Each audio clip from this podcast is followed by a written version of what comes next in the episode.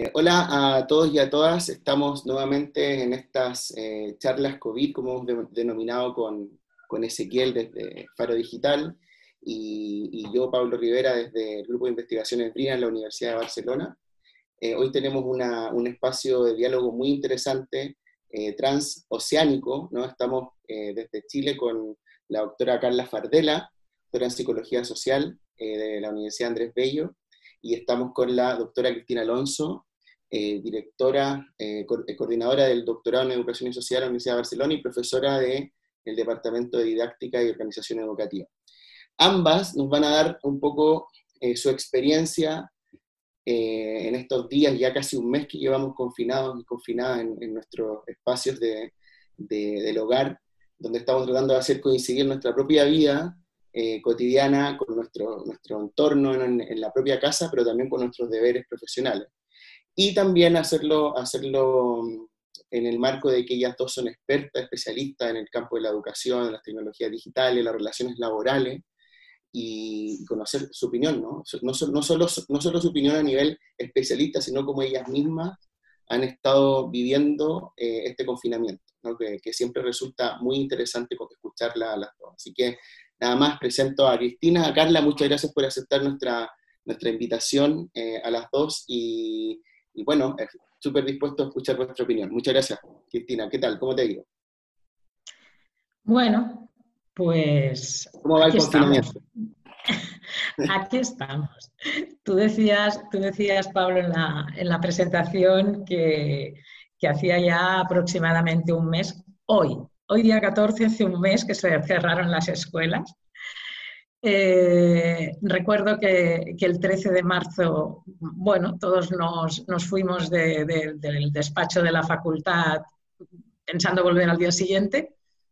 Y bueno, una, declaración de, televisiva eh, del, presidente de la, Generalitat, pues bueno, ya anunció que se cerraban universidades y escuelas y yo lo primero que pensé es que me acababan de regalar una pequeña planta para el despacho, eh, digo el nombre, Raquel Niño, que ha venido a ocupar, eh, a compartir despacho conmigo y compró dos plantitas iguales.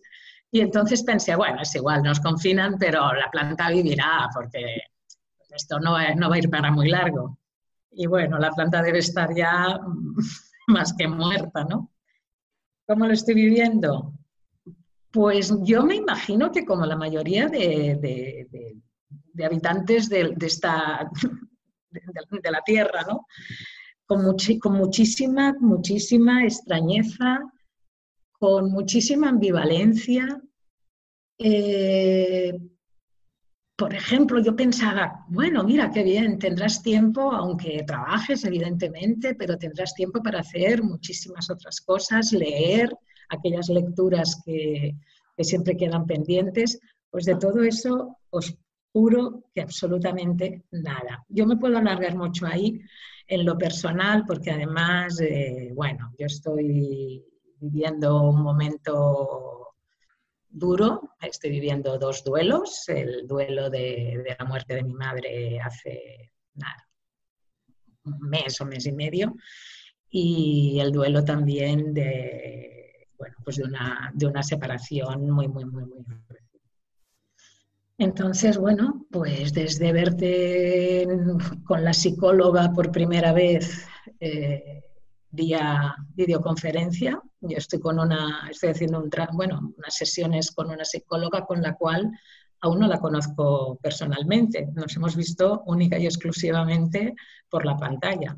A las ocho y media de la mañana, porque es uno de los momentos que después me gustaría hablar de ello. Es uno de los momentos en los que, bueno, dentro del confinamiento hay más confinamiento, porque mis hijas, yo tengo gemelas, mis hijas aún están durmiendo. Y entonces, bueno, porque también la privacidad dentro del confinamiento es un tema que me gustaría abordar, ¿no? Eh, sobre todo cuando estás pasando por momentos que, bueno, pues que hay cosas que, tampoco consideras oportuno compartirlo con otras personas. Los, los, pisos, las casas tienen unas dimensiones, las puertas no siempre cierran bien. Y bueno, lo dejo ahí porque luego puedo seguir largo y tendido. Y lo que sí que, bueno, me gustaría, para mí, eh, yo siempre digo que Cristina es una, eh, Cristina es la Cristina profesional, la Cristina madre, la Cristina hija, la Cristina ex, ex mujer, ya ex esposa. Y, a mí me resulta tremendamente difícil eh, separar lo que, los aspectos puramente profesionales y académicos de los personales. Entonces, ahí irá, irá saliendo todo. Muchas gracias. gracias. Sin duda vamos a conocer. Carla, cuéntanos. Eh, bueno, no sé si partir de cero. Hay cosas que, que me gustaría enganchar con Cristina. Lo, lo, primero que a mí me viene como de, de cómo ha sido mi vida, eh, aquí no le decimos confinamiento, le decimos eh, cuarentena. Eh, en cuarentena, como, como si, si, existiera la palabra, Cristina, no me rete, son las palabras latinizadas, como acrisolada, como que, ¿sabes lo que siento? Como que mi vida se volvió un crisol y de repente tiraron todo adentro. Entonces, los límites que, duramente habíamos construido, como de llevarlo, yo, yo, y Felipe tenemos dos niños pequeños, uno de, cinco años recién cumplido y uno de un año. Bueno, Pablo está en la misma situación, entonces eh, uno va trabajando la separación los primeros años. Mandarle un ratito al cole, mandarle un ratito al jardín infantil, separarnos, para mí como mujer era importante ir recuperando mis espacios personales, y esto del confinamiento me hizo volver a tener una vida totalmente acrisolada, donde mi casa, nuestra casa, se transformó en una guardería, en un espacio de teletrabajo, de cocina, de cuidado, de ropa sucia, de ropa limpia, eh, de losa sucia. Entonces como que estoy como que en un mismo lugar sucede lo que antes sucedía en toda la ciudad, no sé si es como que es como incluso un desafío espacial. Y, ahí lo conecto un poco con la privacidad. Como que esté la, la cuarentena hubiera eh, o, pusiera en tensión lo, que, lo privado y lo público. Sí. Y eso lo veo también en, en, otro ámbito, o también me sucede en otro ámbito, que es como lo privado y lo público, por ejemplo, en el trabajo. Hasta ahora teníamos el trabajo como una actividad del espacio público. Pero el teletrabajo hace llevar el trabajo al espacio privado. Y es súper interesante lo que nos pasa con eso, porque de repente uno está trabajando con, la escena de la vida privada atrás. Sí, ahí, Carla, eh, te, interrumpo para repreguntarte y también eh, abrirle el diálogo a, a, Cris. Eh, escuchaba el otro día una, una, entrevista que hiciste para la televisión chilena hablando de teletrabajo y y hacías mucho hincapié en la palabra intensificación, ¿no? Eh, cómo se intensifica todo, y me parece que también es algo que, mencionó Cris antes, ¿no? Parecía como que era un espacio, un momento de la vida en donde íbamos a poder eh, acceder a los libros pendientes que teníamos, a corregir eh, tesis o trabajos que teníamos por ahí juntados, ¿no? Y, de repente todo no se puede al mismo tiempo. Pero quería hacerte e, e, esa pregunta, o, más bien que, desarrolles un poquito más para los que no te escucharon este fenómeno de intensificación que estamos viviendo, me parece que la gran mayoría de las personas. Gracias, gracias por la pregunta. Es que, ¿sabes lo que yo encuentro curiosísimo? Es que mm, como que ni confinada tengo tiempo. Y no, no se les hace como insólito, o sea, ¿por qué pensamos que en un momento de cuarentena íbamos a tener tiempo. O sea, ¿qué, imaginarios estaban actuando ahí cuando pensamos que si nos encerrábamos en nuestra casa íbamos a tener tiempo? ¿Y, y por qué aún encerrados en nuestras casas no tenemos tiempo? Como yo no, no tengo la respuesta, pero me, me, me, queda esa duda ahí. Entonces, bueno, una reflexión posible desde donde desenmarañar un poquito esta, este nudo es que la, esta experiencia de acrisolamiento, como lo inventé hace segundo, es también derivado de una experiencia de intensificación, que, es lo que, lo que me da el pase ahí. Eh, claro, las tecnologías de alguna manera permiten que en una hora de trabajo podamos hacer muchas más cosas de lo que hacemos en una hora de trabajo sin tecnología. ¿ya? Las tecnologías evitan los desplazamientos físicos, evitan los desplazamientos también entre oficinas, que es lo que usualmente uno hace en el trabajo, y en una sola pantalla tenemos todos los recursos disponibles para trabajar. O incluso también en estos aparatitos, ¿cierto?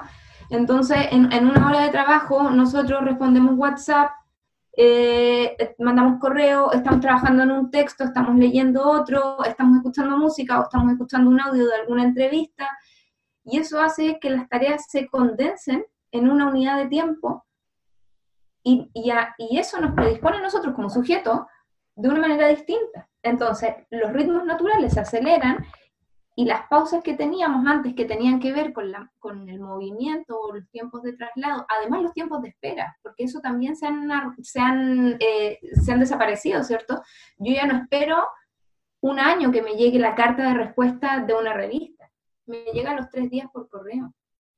No espero incluso ya un correo, espero una respuesta de WhatsApp respecto de un trabajo que estoy esperando. Entonces, ya ni los traslados ni las esperas funcionan en el espacio de trabajo. Y, dentro de todo, dentro de todo también, Cris, es como que eh, tenemos una, una, sensación ¿no? de, de, que en el fondo eh, este tránsito, que es un concepto que tú usas mucho, ¿no? los, los tránsitos de nuestra propia experiencia. Yo, basándome en ese mismo concepto que tú muchas veces has trabajado, eh, creo que, adhiriéndome a lo que dice Carla, esto, personalmente con los dos niños aquí en la casa, con un duelo que también me ha tocado vivir a nivel personal, que claro, evidentemente marca, bueno, a nivel familiar, evidentemente marca todo, todo este, este nuevo tránsito, no sabría ni cómo definirlo, a pesar de que, como dice Carla, tengo las tecnologías, podemos dialogar, podemos hablar, pero, pero claro, he tenido, hemos tenido, no solo yo, ¿no? mucho construir un nuevo ritmo laboral pese a que tenemos las tecnologías digitales. Tú que siempre las has investigado desde que iniciaste tu trayectoria, ¿no? Eh, parece que nos hicieron, como en función de lo que dice Carla, parece que nos hicieron una trampa, ¿no? Al final las tecnologías, para, para llegar a este momento de confinamiento, nos juegan un poco, al parecer, en contra con, el, con lo mismo que tú mencionabas, ¿no? Privacidad, espacio para una misma, eh, momento de desconexión total, confinado, parece que se hace más difícil, ¿no crees? Sí, eh, me, ha gustado mucho lo de, lo de la trampa, porque yo creo que, a ver, eh, nos están... yo, yo lo que comentaba antes Carla, ¿no? Es decir, ¿qué es lo que me está pasando a mí? Vale, partimos de que yo tenía una idea inicial que iba a tener muchísimo tiempo para hacer muchísimas cosas, ¿de acuerdo? Pero ¿por qué lo que me programo hacer cada mañana o cada tarde o un día u otro no, no, no, no fluye, no sale? Yo creo que ahí tenemos un, problema de, hábitos, es decir, yo no estoy habituada a pasar las 24 horas del día en mi casa. Estoy habituada a no trabajar en un periodo vacacional. Por ejemplo, hice un gran esfuerzo estos, estas, durante las vacaciones de Semana Santa en pensar que, no, que eran vacaciones. Pero claro, eh, sí, eh, eran vacaciones mezcladas con, trabajo. Yo creo que eh, no olvidaremos jamás estas vacaciones y esperemos que, esto, que, las vacaciones de verano pues las podamos vivir de otra, de otra manera, ¿no? Pero, y después yo creo que, yo no sé vosotros, pero yo he tenido que afrontar situaciones profesionales, ¿eh? me refiero ahora, profesionales y académicas que nunca me pude imaginar y que me están costando muchísimo trabajo. Es decir, por ejemplo, eh, yo coordino un programa de, doctorado, como has dicho antes, el programa de Educación y Sociedad de la Universidad de Barcelona, que es el cuarto programa más grande de los 45 que tiene la Universidad de Barcelona. Cuando yo cogí o acepté el cargo de coordinadora del programa, jamás, jamás de los jamases, me pude imaginar que yo pasaría tantísimas horas como he dedicado y sigo dedicando, porque se ha convertido en, el foco central de, mi actividad profesional, pues desde recibimos un mensaje del director de la escuela que te dicen que cuántos estudiantes tienes eh, de doctorado fuera de, fuera de España o fuera de Cataluña, eh, que les pases un listado de quiénes son, dónde están, que te pongas en contacto con ellos, porque van a, junto con el, con el ministerio, con la ECI, no sé con quién más eh, mm, organismos y instituciones, hay que repatriarlos y hay que preguntarles si realmente quieren continuar en los lugares donde estaban haciendo sus estancias eh, como para obtener la mención internacional de doctorado, pues bueno, pues ya me veis poniéndome en contacto con gente que está en Canadá, con gente que está en Nueva Zelanda, con gente que está en Córdoba, que el uno se quiere quedar, que el otro no sabe qué hacer, haciendo casi casi un trabajo de psicóloga. Otro ejemplo. Eh, nosotros tenemos una normativa de doctorado en la cual están contempladas la, lectura online de tesis. Pero claro, está contemplada en, en una normativa en la cual, por ejemplo, únicamente eh, uno de los miembros puede estar eh, fuera, o sea, puede estar en una situación no presencial. Pero claro, ahora mismo nos encontramos con becarios que acaban su tercer año, su tercera anualidad de beca, y si leen la tesis, tienen opción a que el ministerio les pague una beca postdoctoral. De acuerdo, tenemos una persona que, que, esta persona ya ha depositado su tesis, ha pasado por todas las comisiones, y ahora nos encontramos que no nos, dejen, dejan que lea la, tesis hasta partir del 20 de noviembre, porque la Universidad de Barcelona eh, está trabajando juntamente con servicios jurídicos porque no es tan fácil como lo que estamos haciendo nosotros ahora. Hay un momento en el que el tribunal tiene que deliberar. Entonces, bueno, han creado un protocolo que estoy absolutamente sorprendida de la complejidad del protocolo, yo no sé, pero hay que abrir dos sesiones. Una, eh, quien quiera participar en, como público en, la sesión tiene que pedir con 48 horas de antelación es permiso. Imaginaros toda la familia del doctorando pidiendo permisos para poder ver por, por tele. Es, alucinante.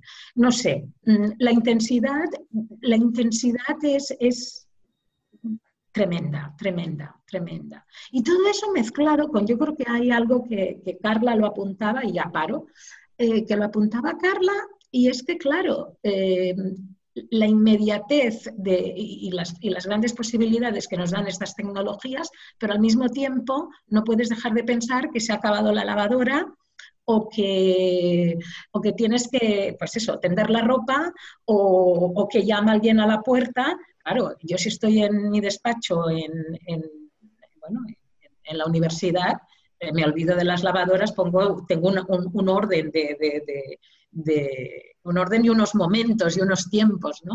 O, por ejemplo, como las cocinas, en mi casa la cocina se ha convertido en el centro neurálgico de la casa.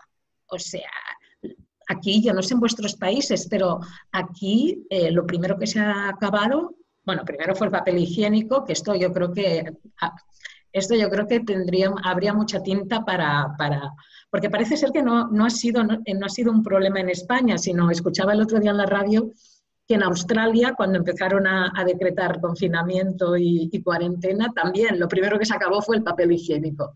Entonces, no creo que haya muchos puntos de enlace entre los españoles y los, y, los australianos. Pero lo próximo ha sido la harina y la levadura, porque todo el mundo está haciendo pasteles y, todo Dios anda por ahí haciendo comidas que nunca has hecho, mis hijas la, mismas. La cervecita aquí en España también ha seguido, la cerveza, las patatas, los vermut todo el vermut. Sí, sí, sí, sí.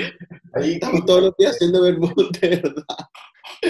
Es la, gestión de, la diaria laboral que teníamos siempre, llevado a lo cotidiano, la gestión diaria de, eso confinados y con tecnologías, o sea, de manera virtual, sumada a la, gestión del nuevo caos, porque todos nos estamos adaptando, entonces muchas veces tenemos que, atajar los problemas o, los conflictos que podamos llegar a tener, que quizás en la diaria pre-confinamiento no lo teníamos. y pareciera ser, metafóricamente hablando, una metáfora futbolística, que la única pelota que tenemos, el balón, es la tecnología digital.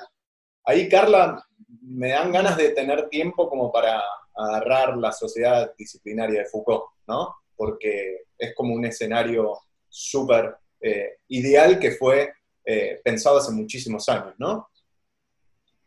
Eh, sí, pero yo tengo mis, reparos con, con estas miradas más disciplinarias. O sea, a mí me gusta Foucault, pero me gusta mucho más un, escritor que se llama Michel Desertot, no sé si lo conocen, si lo han escuchado, y a mí ese me encanta, porque, bueno, ¿cómo, no, ¿te puedo responder por la idea de, de Michel? Por supuesto. Entonces, lo que a mí me gusta de él es que de alguna manera le responde a Foucault, tú has estudiado siempre el poder, pero desde los dispositivos de poder y la resistencia también siempre la has estudiado desde los dispositivos de poder. Es lo que le responde Desertó a Foucault en los años 80. Y él justamente lo que hace es estudiar la resistencia desde las dimensiones cotidianas, o estudiar la resistencia desde la resistencia. Eh, y por eso, a mí, ¿sabes lo que me gusta de él? O, lo que ese concepto me, me, permite pensar, o qué zona de pensamiento abre en mí, eh, desertó, es que de alguna manera aquí siempre hay una oportunidad. Yo creo que las tecnologías pueden ser eh, muy disciplinarias, pero yo cuando tengo una reunión con otra mujer y se aparecen mis hijos, ni siquiera con otra mujer, con otras personas y se aparecen mis hijos, y yo tengo la posibilidad de ver a los hijos de mi colega, y tengo la posibilidad o la empatía de trabajar, aun cuando mi colega ve que yo estoy cocinando y él está con los niños ahí, entramos en una mm, dimensión vital desconocida. Y yo creo que es bastante esperanzadora. Eh, yo creo que la, la afectividad eh, que han ido tomando las tecnologías también era algo bastante inusual. que ahora no nos queda otra que mostrarnos los afectos por este medio y yo estoy atenta a ti y, estoy empatizando contigo y con Chris y con el Pablo y, hay, una... Mm, la, la, dimensión afectiva y cotidiana se ha trasladado a las tecnologías como quizás nunca lo hubiéramos imaginado. Y eso yo lo encuentro una tremenda oportunidad de, no sé cómo decirles, pero eh, ahora que yo estoy aquí con ustedes, estoy aquí con ustedes y los estoy abrazando y los estoy mirando y estamos compartiendo y esto es un espacio emotivo, afectivo, creativo. Y esto no es solo un instrumento, es un espacio. Y no es solo un espacio disciplinario, es creativo. No sé si me, si me explico. Sí, sí, sí, sí, totalmente. Es, se genera una experiencia y, este tipo de tecnologías eh, que nos permiten el contacto, eh, a ver, el, mirarse, el hacer contacto visual a pesar de la distancia, por supuesto que, que, nos permite eh, seguir teniendo nuestra humanidad, por así decir, o, nuestras relaciones o nuestras vinculaciones. Eh, es súper interesante, ya no, nos anotamos a, a Michel Desertó para tratar de releerlo cuando haya tiempo, ¿no? O no, o no, o confía en mí y lo vamos conversando así.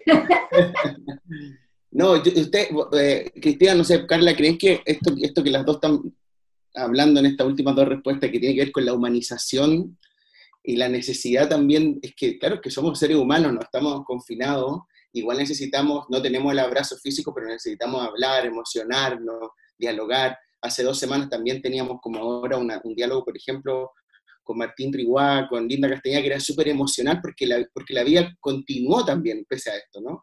¿Creen que esto pueda trasladarse cuando el confinamiento se acabe en nuestras propias relaciones? ¿Crees, Cristina, que es un tema, disculpa la, referencia que hago permanentemente a tu trabajo, pero es un tema que tú has trabajado siempre, ¿no? El hecho de humanizar eh, las tecnologías digitales, que no sean solo un instrumento, sino sean un medio para conseguir algo. ¿Crees que esta oportunidad de confinamiento no sé si oportunidad, que este fenómeno del confinamiento termine siendo una oportunidad para, como dice Carla, em, este medio por fin, esta, este dispositivo por fin sea un medio que nos permita emocionarnos, que nos permita sensibilizarnos y que no sea tan fáctico?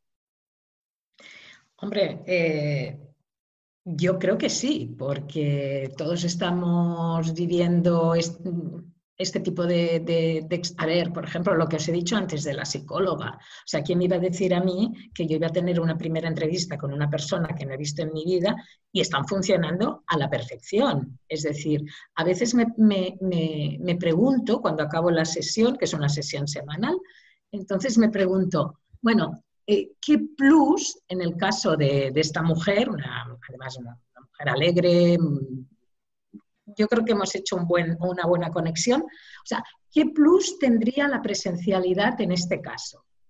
Primero, a mí me pareció una absoluta locura, decir, eh, eh, eh, otra cosa es veros a vosotros cuatro, que ya os conozco, que con, mayor o menor profundidad, pero mm, ponerte ante, una, ante la cámara, a, explicar tus problemas, a explicar tus sensaciones, a explicar tus emociones, a, desnudarte eh, emocionalmente y sentimentalmente eh, con una persona que nunca jamás, o sea, que no la has visto eh, de forma presencial, pero si queréis que os diga la verdad, pues mm, el día que nos conozcamos, porque me imagino que llegará un día que, nos podremos ver personalmente, mm, sí, nos daremos un beso o un abrazo, pero no lo sé, no lo sé.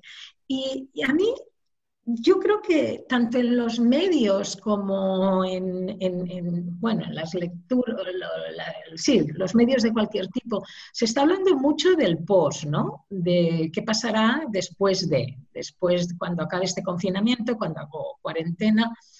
Eh, yo creo que es pronto aún para plantearnos este, esta pregunta, porque a mí me parece que nos queda aún mucho camino por andar en el confinamiento y en la cuarentena. Entonces, eh, es una pregunta, mm, para mí tiene, tiene muchísima... El otro, bueno, el otro día me planteaba, claro, el tema, cuando escuchaba, porque escuché el conversatorio, lo he dicho bien, sí, el conversatorio entre Martín y, Linda, ¿no?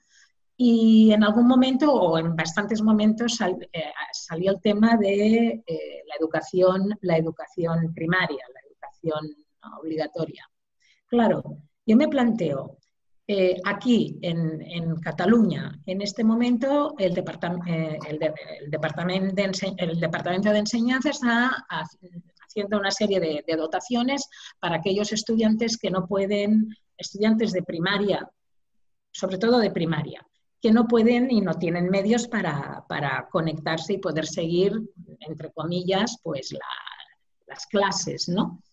Pero yo pensaba en el, profesorado, en aquel profesorado que, es, bueno, que puede ser más, más reticente a la utilización de, estos medios y que encima de eso, o sea, a pesar de ello, eh, tiene que improvisar, porque el tema de la improvisación a mí me parece que, lo hemos trabajado, eh, que se está hablando poco de la improvisación en esta situación. Eh, este profesor, una cosa es que a ti te digan que tienes que, preparar una clase eh, online eh, a distancia y tú tienes tiempo para, buscar materiales, para... pero aquel profesorado más reticente, quizás de una, bueno, de una determinada franja de edad o no, incluso el otro día lo pensaba, digo, es que claro, este es posible que en lugar de ganarlo lo vayamos a perder. No sé si me, estáis siguiendo. Que lo vayamos a perder en el sentido de que se, ha tenido que enfrentar a, unos entornos de enseñanza y aprendizaje mediados por, tecnologías, pero de forma como, como, el que lo tira a la piscina, ¿no? El, de forma absolutamente eh, ni preparada, ni, meditada, ni reflexionada, ni, querida. Entonces, claro que, ese tanto por ciento de profesorado será menor, pero me parece, me parece que, es un tema interesante también a, tener en cuenta, ¿no? como, cuando lo, de, las políticas públicas de inclusión digital con aquellos profes que de un día para otro les ponen la pizarra, les ponen todo, algo así, ¿no?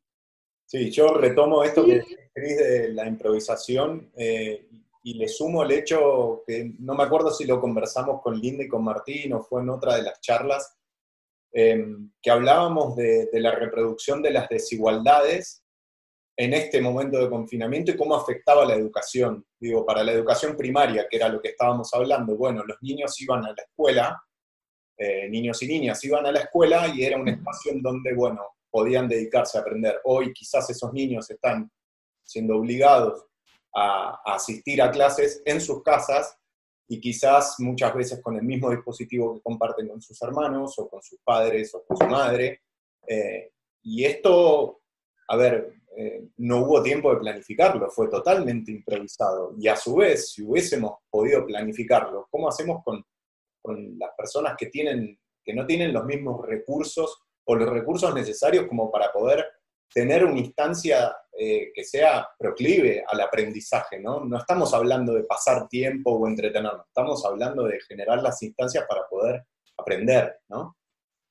Y, muy breve, pero es que no solo es un tema de recursos. O sea, de acuerdo, los departamentos de enseñanza pueden dotar con esos recursos, pero más allá del recurso, eh, aquí, por gente que conozco, pues eh, la educación esta distancia que se está haciendo, las clases a distancia, se están limitando en muchos casos a poner tareas a los estudiantes que, eh, bueno, pues que depende de la formación de las familias de esos estudiantes, pues les podrán echar una mano, les podrán ayudar o no. Es decir, em, ahí falta la, figura del maestro que sí, que está, que, se conecta, pero que no es, no es lo mismo, no es lo mismo. O sea, que ya no hay que ir más allá del recurso. O sea, no lo sé, es, tremendo. Y después aquí se une otro, otro factor que eh, decía Carla, que, bueno, que habían diferentes niveles de, o diferentes, según las regiones, diferentes mm, estados de confinamiento, de cuarentena.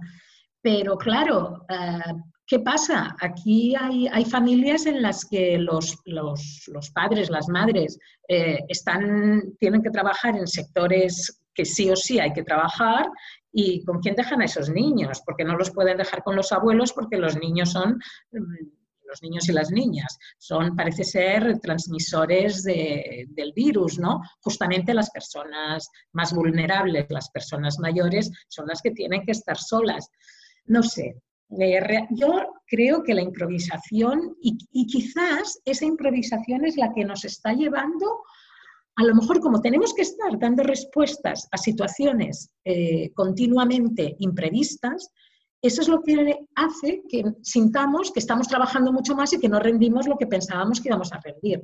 Porque yo creo que las situaciones, yo cada mañana me levanto con una situación eh, nueva. No sé, el otro día pues era el cumpleaños de mis hijas y, yo no pude, no, pude comprar nada, pero ya no es comprar, sino decir, eh, bueno, ¿y cómo vamos a celebrar el cumpleaños? Pues aquí las tres, ya me dirás tú, el gran cumpleaños. Mi hermana se conectó, eh, montó todo un tinglado con un pastel que entonces lo apagaron desde el otro lado, pero... Claro, una Carla. Bueno, yo, mira, yo estaba pensando como frente a la pregunta de qué pasará después de todo esto, que es como la pregunta de arranque, eh, como que yo todavía no logro, me pasa lo mismo que Chris, no logro ver el después. O sea, ¿cómo va a ser ese después? Como que todavía, incluso les confieso que hay partes de mí que dice si es que va a existir un después. Ya, como que se me, se me pasa como el cuento así como del Julio Cortázar, es que de la carretera, la autopista al sur, que se arma como un, un taco gigante, que la gente se pasa como días en el taco, como qué va, qué va a ser ese día. Y, yo creo que, ¿sabes que Una buena, no sé, una pregunta así que, que, puede permitir algo es como, o que tiene rendimiento, la pregunta es como, ¿qué de mi vida del confinamiento quisiera eh, que se propagara a esos días de no confinamiento. ¿Qué, hemos estado construyendo en la intimidad de la casa que luego yo no quiero soltar? O no voy a querer soltar o, quiero preservar. Y ahí, ¿saben qué? ¿Qué me respondo yo a mí misma? Como creo que el, cuidado el cuidado en todos sus sentidos, el cuidado de la ropa, de la comida, de la casa, de los hijos, de mí, de mi cuerpo, eh, ha adquirido un protagonismo en estos días o en, esto, en este mes que yo lo tenía olvidado. Y, mm, o no sé, o a lo mejor no olvidado, pero no valorizado. ¿Y sabes qué me, me, pasa con esto de no poder salir a comprar o con esto de no salir a producir o con esto de que de la no eficiencia de mi tiempo? Es que también yo a veces me, me pregunto qué, qué se contrapone o qué se contrarresta a un modelo neoliberal tan a saco como el que tenemos a Chile. ¿Qué, qué es, ¿Cuál es el, el contrapunto a un modelo tan voraz y tan frenético como el que, al que nos lleva el modelo neoliberal? Yo creo que es justo el cuidado, porque es la preservación de lo que ya hay, frente a un modelo que es voraz con todo lo que hay, porque necesitamos pasar a la etapa siguiente. Si hay un contrapunto al modelo neoliberal, creo que para mí ha sido el cuidado. El cuidado de regar mis plantas, de los niños, de la ropa, la, la comida, de mí. Y, y entonces, frente a la pregunta inicial, ¿cómo va a ser el post? Yo me preguntaría qué de lo que tengo ahora quiero preservar y qué quiero preservar de lo que tengo ahora, esta revalorización del cuidado, que a mi juicio es el contrapunto del modelo que llevábamos sufriendo o padeciendo eh, en las últimas tres décadas. Mira, sí, sí, claro. No, y, y, y, a partir de lo que decía, decía Carla, a, a mí me parece súper interesante. Mmm, a ver, la desaparición, a ver cómo lo explico, la desaparición de las, de las fechas, de las fechas límite, ¿no? Eh, sí, porque se ha, o sea, todo, todo, tú miras la agenda, yo, yo, bueno, los que me conocéis sabéis que yo funciono con una agenda, por un tema nostálgico, que no voy a explicar ahora, con agendas de papel. Y voy pasando las, las hojas semana tras semana y veo todas esas cosas que estaban programadas y que no se han hecho, algunas sí, pero que no pasa absolutamente nada, que, que, no se cae el mundo. Eh, o, por ejemplo, tengo a los alumnos, de todos los doctorandos, absolutamente histéricos con las fechas de entrega, que se les acaba el plazo de tesis y no acaban de entender que eso es un fenómeno que me parece muy interesante, por mucho, por muchos mensajes que he enviado, por muchas videoconferencias que hemos hecho. No acaban de entender cuando yo les digo, este periodo es inhábil. Inhábil quiere decir que si tú tú tenías que entregar la tesis el 30 de septiembre y vamos a estar tres meses confinados, pues la vas a poder entregar septiembre, octubre, noviembre, el 30 de diciembre. Es inhábil. Pero es que justamente hoy me ha pasado porque estamos con la herencia, con todo el tema de gestionar la herencia de mi madre. Y claro, hay seis meses para pagar un impuesto de, sucesiones, o impuesto, sí, el impuesto de sucesiones. Pues bueno, la gestoría estaba cerrada, pero he llamado y no sé cómo, el, el que me atiende estaba trabajando en teletrabajo y me decía, no, no, pero es que este periodo no cuenta. Digo, ¿cómo que no cuenta? Es decir, me he puesto yo en la, en la misma situación que mis estudiantes cuando yo le decía, o sea, no me lo podía creer, no me podía creer que es igual, que, que, que, no pasa nada, que podremos pagar ese impuesto. Me decían, no, no, es que las notarías no, no aceptan, únicamente aceptan cuestiones urgentes y en este momento están habiendo tantas defunciones que lógicamente nadie puede dar abasto a, a, todo el papeleo que suponen estas defunciones, ¿no? Entonces, bueno, a mí el tema de... es algo que, que sí que, que, he pensado y que, que me ha llevado a reflexionar el pasar las hojas de mi agenda y ver, bueno, sí, que... es que tenemos el tiempo ¿Qué? dividido en, en, hábil y recreativo, porque son las únicas sí. dos categorías de tiempo que tenemos, productivo y no productivo. Uh -huh. Pero esto sí, es un tiempo eh, entre medio de ambos, que no es ni recreativo ni productivo, que es como contemplativo, no, como que no, no dispusiéramos de las categorías mentales, sociológicas, para poder eh, comprenderlo. Sí, sí.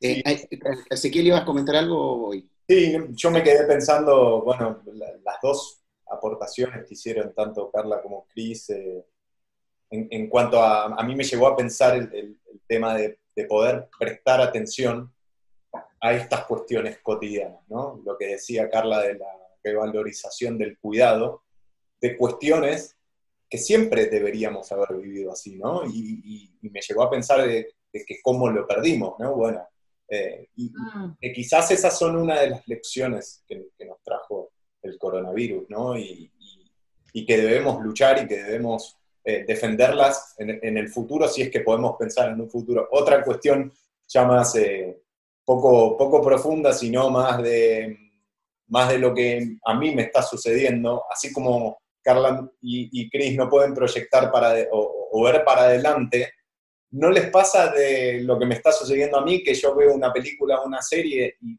miro escenas de la vida cotidiana y lo primero que pregunto es, ¿se acuerdan cuando podíamos salir a la calle? ¿Se acuerdan cuando íbamos a un bar? ¿Se acuerdan cuando, hacíamos tal cosa? Como si hiciese cinco años que no podemos salir de nuestra casa. Es como una disrupción del tiempo como nunca, me parece, ¿no? Muy total, muy, muy, ah, a mí me está provocando mucho, mucho pensamiento y mucha, mucha subjetividad con el tiempo real y el tiempo subjetivo, ¿no? De cómo lo percibimos. Sí, permíteme, antes, antes de que tú comentes, quería decir una cosa que, para, antes, que, antes que desarrolle, que la semana pasada yo ah, le había propuesto a Cris por algunas direcciones de tesis y cosas, eh, reunirnos y Cristina me dijo, a ver, mira, tenemos confinado, pero es vacaciones y yo no quiero perder la noción de la realidad, así que la semana, esta es vacaciones y ya está. Y, fue bastante útil, ¿no? Porque en, cierta medida,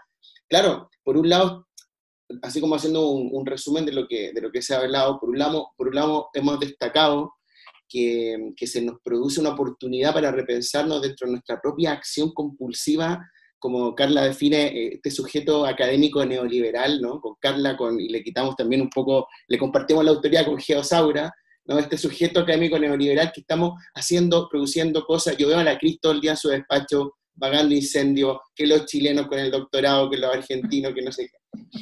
Y de pronto tenemos esta oportunidad de, revalorizarnos, de cuidarnos. O sea, por un lado, vemos que estábamos en una hiperproductividad que a lo mejor las tecnologías dentro del, propio confinamiento nos podían jugar en contra, porque estamos disponibles para todo. Lo hemos conversado, no sé si fue Cristóbal Cobo que dijo la semana pasada, que es primera vez que cuando quieres hablar con alguien que lleva intentando hacer una reunión hace cuatro meses, te dice, sí, llámame mañana a las 10 que estoy en casa, porque está confinado, ¿no? Es una, una, una, oportunidad por un lado. Entonces, dime, dime, perdón. No, no, no. Bueno, que no, decir que, que, que, a las reuniones, eh, montes la reunión que montes, asiste todo el mundo. Nunca había. Todo el mundo. Y es súper sencillo montar una reunión, porque todo el mundo está disponible. Es difícil excusarse, ¿no? No. O tienes coronavirus o no, o puedes. O sea, es una de dos.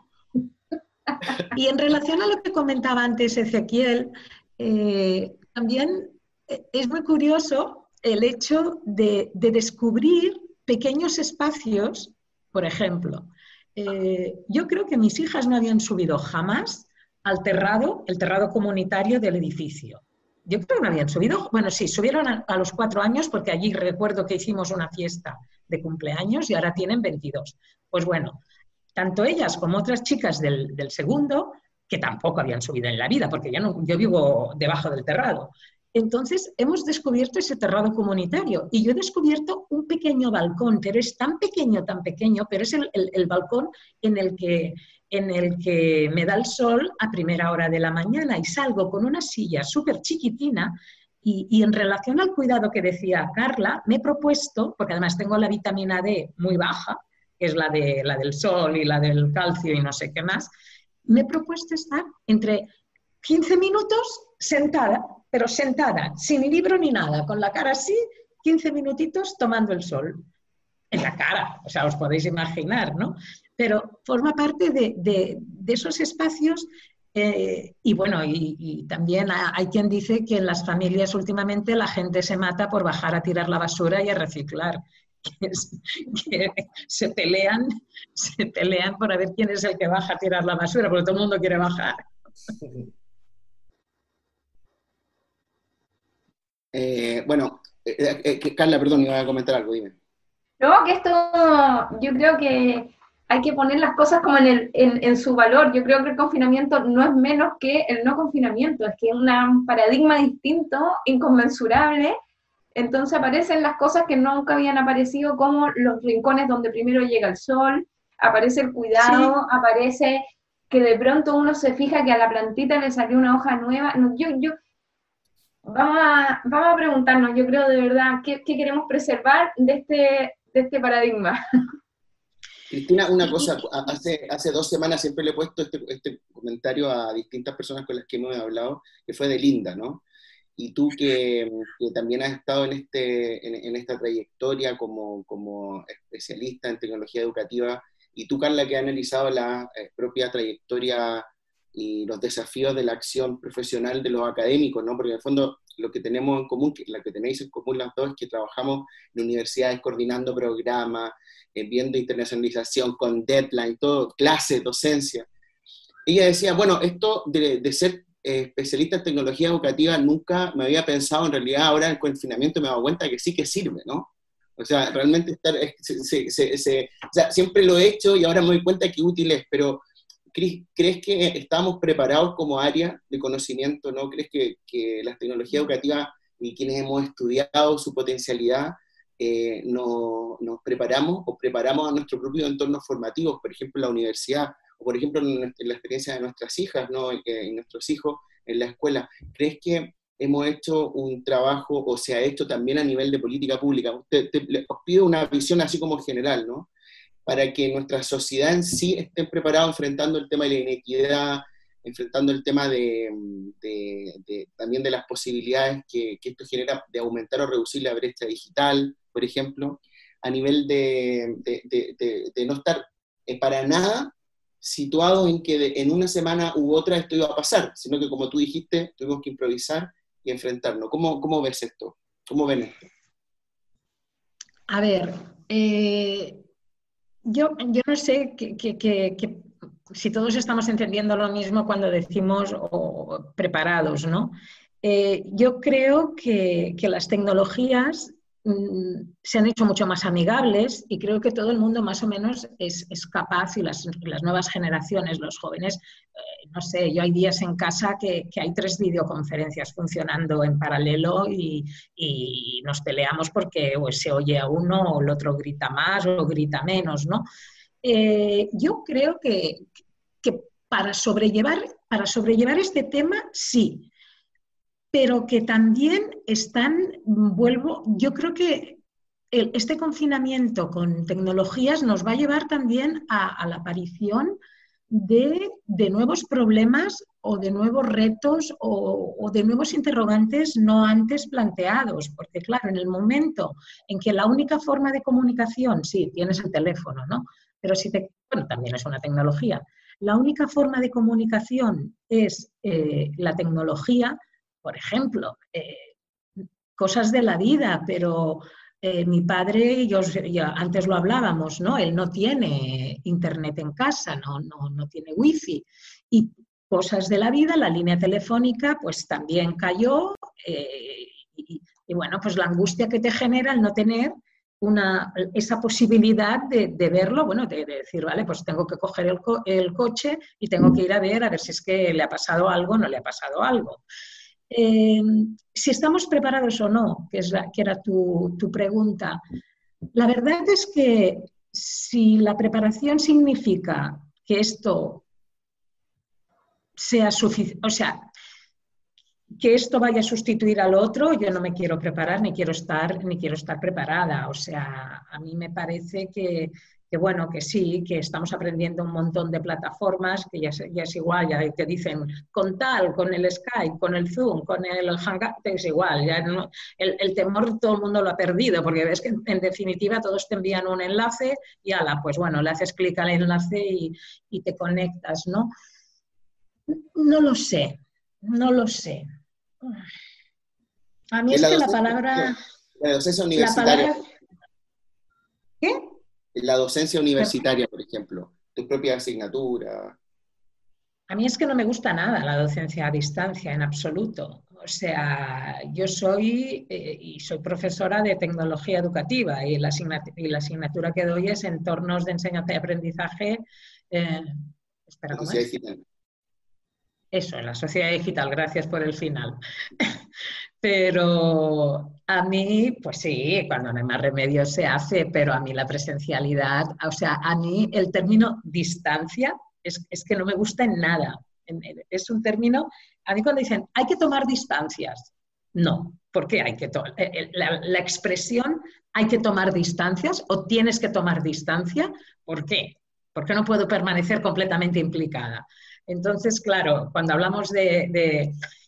Leía esta mañana, pero no me ha dado tiempo. La diferencia entre teletrabajo y educación a distancia. Decían que el concepto de teletrabajo está regulado por la Unión Europea y tiene ahí toda una normativa de, teletrabajo. Y educación a distancia es otra, eh, trabajo a distancia, perdón, no educación, ¿eh? Trabajo a distancia es otra historia, no regulado, únicamente a, través de los, sindicatos han metido ahí algo de baza, pero bueno, yo es que, bueno, los que me conocéis ya sabéis que soy muy pasional, muy próxima y cualquier cosa a distancia no, no, no va conmigo. Carla. Yo, mira, en el, en el, mundo del trabajo yo creo que es interesante porque el, el teletrabajo eh, viene siendo una gota más de lo que ha sido la flexibilidad laboral en Chile. Entonces, hay capas generacionales que ya venían eh, haciendo teletrabajo sin confinamiento. ¿Ya? Y, y, eso también habla de cómo uno bien, o sea, el estudio o el, el trabajo doctoral, por ejemplo, es un, es un, periodo de confinamiento para muchos. Claro, en Chile no existen las bibliotecas públicas eh, que existen en Cataluña. Entonces, yo la parte de, trabajo doctoral que hice en mi casa, en Chile, lo hice literalmente confinada. Y yo a las 5 de la tarde, cuando ya no me daba más la cabeza, abría la ventana salía un rato al balcón y tenía esta sensación como de liberación. Entonces, ¿qué les quiero decir? Que el teletrabajo es una modalidad de trabajo previa al confinamiento, previa incluso a las tecnologías. ¿ya? Eh, la idea de que el trabajo se hace en el espacio público es una idea muy androcéntrica, además, porque las mujeres le han, eh, le han surcido las poleras y las camisas a los soldados encerrados en sus casas desde hace 500 años. y eso también es teletrabajo. ¿Ya? Entonces, estábamos preparados en algunos aspectos, y en otros, claro, no. Lo que sí yo creo que es una reflexión interesante que, que no podemos eh, abandonar es pensar que las tecnologías no son un instrumento para, o sea, estas formas de trabajar y estas formas de enseñar y estas formas de aprender tienen un efecto eh, performativo, como dirían algunos pensadores, o sea, yo creo que te cambian tu subjetividad, te ponen retos a la afectividad, el trabajo o el teletrabajo la actividad laboral no puede ser la misma que la que uno hace en la oficina. No es lo mismo. Ya va a modificar la tarea, va a modificar al trabajador. Por tanto, eh, es interesante la pregunta como eh, llevado al mundo de la educación, el aprendizaje que vamos a ver derivado de estos procesos de la enseñanza va a ser distinta. O sea, hoy día cuando yo tengo que acompañar a mi hijo en un proceso de aprendizaje, yo necesito aprender lo que es un objetivo de aprendizaje a mí que me llegue una guía de actividades sin saber en qué parte del currículum esto está inserto, no tiene sentido. Y eso hace o genera en muchas de las familias una empatía con el colegio o con el profesorado, que a lo mejor era, que era algo imprevisto hace un mes.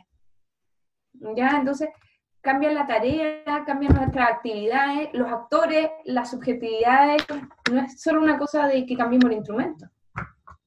Eh, una, un comentario, o sea, una pregunta, entrando a esta última fase ya, eh, que tiene que ver más con una visión especialista, porque en realidad todo esto que nos han relatado, este mix entre lo humano y lo técnico, ha sido espectacular, muy interesante, pero sí hay, un, hay aspectos que nosotros hemos ido pudiendo eh, acumular con estos, en estos conversatorios, en estas charlas, diálogos, pero estas charlas COVID, que es el tema de la importancia, la discusión sobre la preparación ¿no? que tenía la ciudadanía para enfrentar, por ejemplo, sobre todo aquellas familias que tienen estudiantes, ya sea en la universidad o en la casa, el fenómeno del confinamiento. Y un, tú la viste, Cristina, una de las respuestas que más nos llamó la atención y hemos podido conversarlo con el resto de las personas, fue la que nos dio Martín Riboá del plan Ceibal.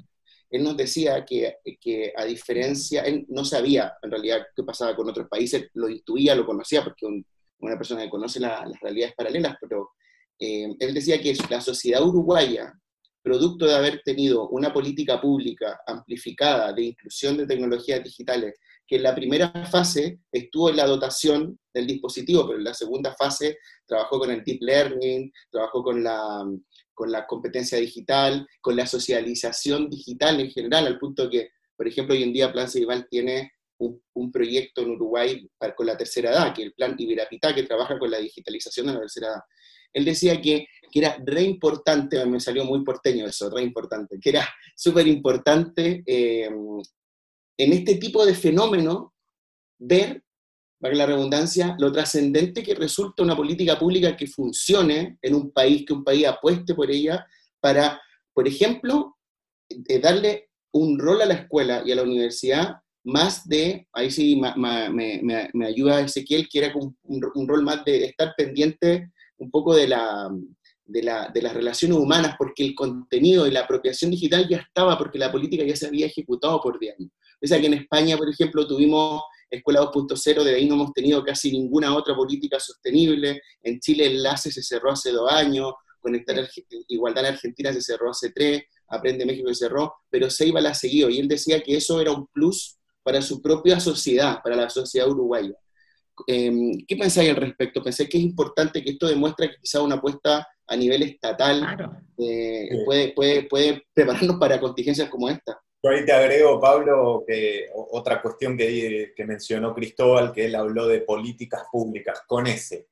O sea, un, un paquete, ¿no? Un, un conjunto de, que quizás eh, Ceibal es el ejemplo perfecto en educación porque justamente combina lo instrumental, que es el, el entregar los dispositivos, el achicar la brecha, pero después viene acompañado de la parte humana, con un propósito, con un objetivo, con un horizonte al, cual llegar. Y, agrego lo último, ya les, les dejo el cierre. Em, él hablaba de que estaba recibiendo muchas consultas de, profesionales, de maestras, de maestros, de encargados de otras políticas públicas, para justamente consultarlos de, cómo el, sostener en el tiempo le ha permitido quizás a la, a la sociedad uruguaya en este caso eh, llegar con, más, preparado sería con mayores herramientas, digamos, para, enfrentar este momento. ¿Cómo lo ven ustedes A ver, eh, el tema de, políticas públicas es una de, bueno, algunos de vosotros conocéis mis devoluciones y mis comentarios cuando me entregan un trabajo y siempre que me ponen política pública, yo en el, en el, en, el comentario de, de, Word pongo la S, ¿no? Políticas públicas en, plural. Y bueno, eh, uno de los grandes problemas, bueno, yo he estudiado bastante a fondo todo el tema de las políticas eh, públicas relacionadas con, la introducción y la apropiación de las tecnologías eh, digitales desde mediados de los 80 hasta el momento actual. Y bueno, pues el gran problema es que las, esas políticas públicas giran en torno y se mueven en torno a eh, el cambio político, eh, el, cambio político del país. Y, ahí es donde está. Y, no únicamente en las políticas públicas de, introducción y de apropiación de las tecnologías digitales, sino en, el sistema educativo en sí mismo, en, los diferentes. Eh, por ejemplo, o sea, el gran problema que tenemos en, este, en esta temática es que eh, vamos a bandazos, a bandazos, eh, es decir, a, sí, a bandazos de las políticas, las políticas educativas se mueven en función de la, de la, política ¿eh? del país, ¿no? Entonces, ¿qué pasa? En Ceibal han tenido, no sé si, bueno, es, es, un, Uruguay es un país pequeño y han sabido realmente, han sabido mantener una política, unas políticas en las que han creído, han apostado y ha habido una continuidad. Y el tema es la discontinuidad. cualquier tipo de discontinuidad te lleva a que te tienes que adaptar de nuevo a una nueva realidad, no sé, y, ahí está el, el, gran problema, ¿no? Yo creo que es en, bueno, que cada gobierno de turno tiene que poner su sello y tiene que crear su nuevo plan de introducción. Eh, primero fue de la informática en la educación y ahora pues llámale como quieras, ¿no? Del móvil y, del, y de la última tecnología que haya. Y, y bueno, ahí yo veo que ahí está, está el gran problema, en la falta de continuidad, la falta de equilibrio, la falta de... Bueno. Carla. lo dejo. Yo, yo me quedaba pensando cuáles eran nuestras posibilidades de estar preparados y creo que esto es uno de los ámbitos de, educación al que se le o sea, ha sido tema dentro de las políticas públicas. Mal, bien, habría que preguntarse eh, si es que hay alguna política pública educativa que sea eficiente, que funcione, que finalmente cumpla con lo que esperaba, que tenga un output eh, que, era, que estaba previamente diseñado. Entonces, yo, o sea, creo que la, tecnología en el mundo educativo ha sido tema, ¿ya?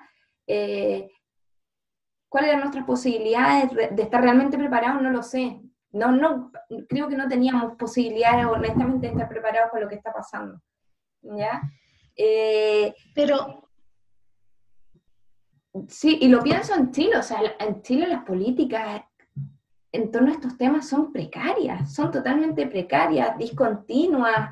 Eh, creo que también eh, que acusan mucha ignorancia muchas veces. ¿ya? Eh, me pregunto, ¿qué hace la gente cuando no tiene políticas públicas que le favorezcan? ¿Se las arregla igual? Solo.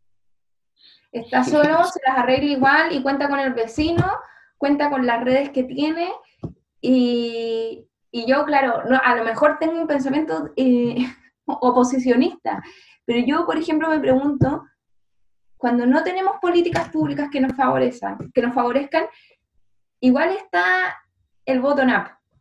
O sea, igual tenés al vecino, igual tienes a alguien que te enseña, y yo miraría eso, esas prácticas cotidianas que, igual nos hacen salir a flote, porque creo que el rol eh, de una buena política pública es coordinar las partes implicadas, más que direccionar aquello que hay que hacer, o sea, poner eh, en valor lo que las partes manifiestan. No sé si, si se entiende, coordinar el valor o sea, el, valor que puede tener una autoridad en este minuto es coordinar las sabidurías locales, por decirlo de alguna manera.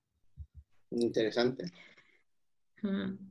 Cris, antes de cerrar, te ibas a decir algo, ¿no?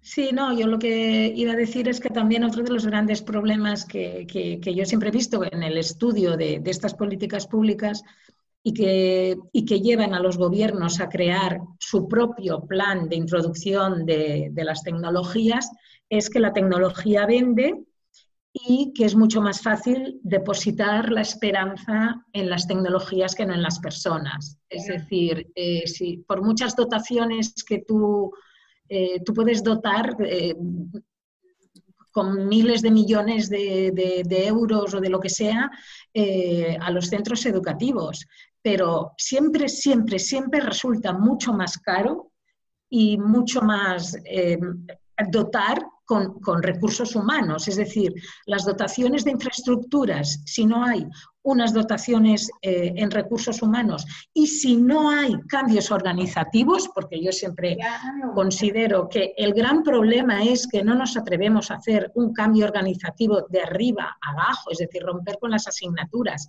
romper, o sea, las tecnologías nos permiten eh, entrar en la falsa idea de que ya estamos al día, de que ya somos modernos, de que somos muy buenos porque hemos dotado con, infraestructuras y con medios a, los centros educativos y, además el problema es que son muy visibles también que la tarea del día a día de, de un buen profesor no, no, es algo que se visibiliza tan fácilmente, ¿no?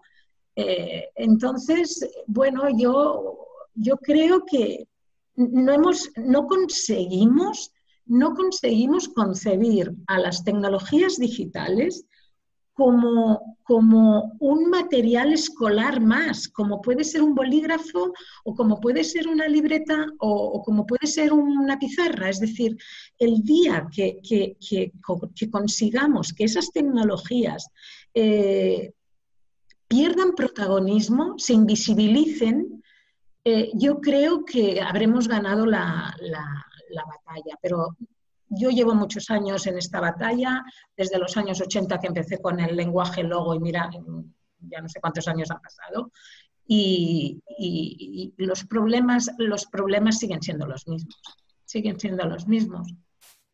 Sí, sí, sí. está, buenísimo, Chris, nos dejaste pensando, eh, me parece que los cambios desde arriba, los cambios desde los centros mismos, y me parece que retomando un poco también a Carla, los, cambios desde abajo, ¿no? Me parece que hay que tomar todo para poder eh, poner, poner valor y poder hacer, poder generar las transformaciones que queremos, pero bueno, poder hacernos cargo de ellas, ¿no? Y, y valernos de las tecnologías en tanto herramientas. Y buenísimo esto de que puedan llegar a ser en un futuro próximo invisibles, ¿no? Bueno, agradecerles eh, de corazón este espacio, fue súper enriquecedora, la charla estuvo buenísima. Eh, y les mandamos un abrazo enorme a la distancia, un saludo de codo. Saludos COVID. Y esperamos hablarnos pronto. Besos. A mí, me, vais a permitir, me vais a permitir eh, que no cerremos. No hemos hablado de todas esas familias que están confinadas y que han perdido a, seres queridos, ¿no?